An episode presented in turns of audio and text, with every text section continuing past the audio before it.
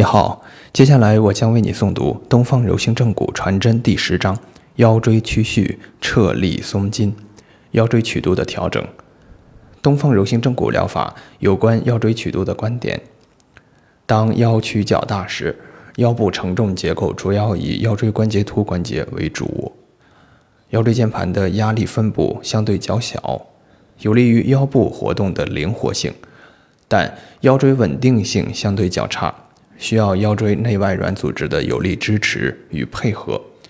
虽然在腰屈较小时，椎间盘压力会有所增加，却有利于椎间压力在关节突关节及椎间盘之间均衡分布，可以增加腰椎结构的稳定性。在人体腰部以前腹半左右转侧为主要活动方向的情况下，僵直或者反张的腰椎在动态活动过程中具有较低的稳定性。反张的腰曲，其决定性因素与骨盆仰角过大和髂腰肌微软无力有关。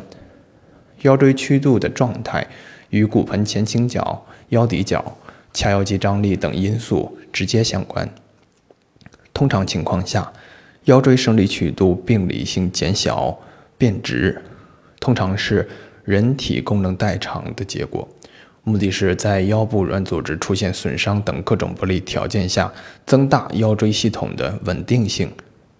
对同一体征表现的不同机制的认知，决定着治疗的治疗指导思想、治疗方法和目标，以及最终的疗效表现。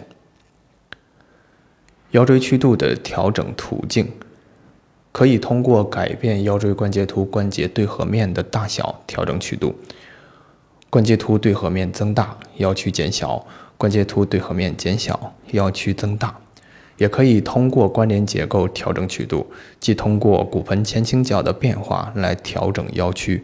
骨盆前倾角增大，腰曲增大；骨盆前倾角减小，腰曲减小。还可以利用脊柱内生理曲度的变化规律来调整腰曲，即通过调整颈曲、胸曲来达成腰曲的调整。减小颈区，胸区不变或减小，腰曲增大；增大颈区，胸区不变或增大，腰曲减小。在局部结构上，可以通过髂腰肌张力变化来调整腰椎曲度。跑步、跳跃、快步走等运动可以增加髂腰肌收缩力，故对增大腰曲有着直接意义。内旋股骨，牵拉髂腰肌。则在髂腰肌张力保持不变的情况下，腰曲将会增大，骨盆前倾角增大。如果外旋股骨松开对髂腰肌的牵拉，则通过拮抗肌的作用，可以使骨盆仰角增大，腰曲减小。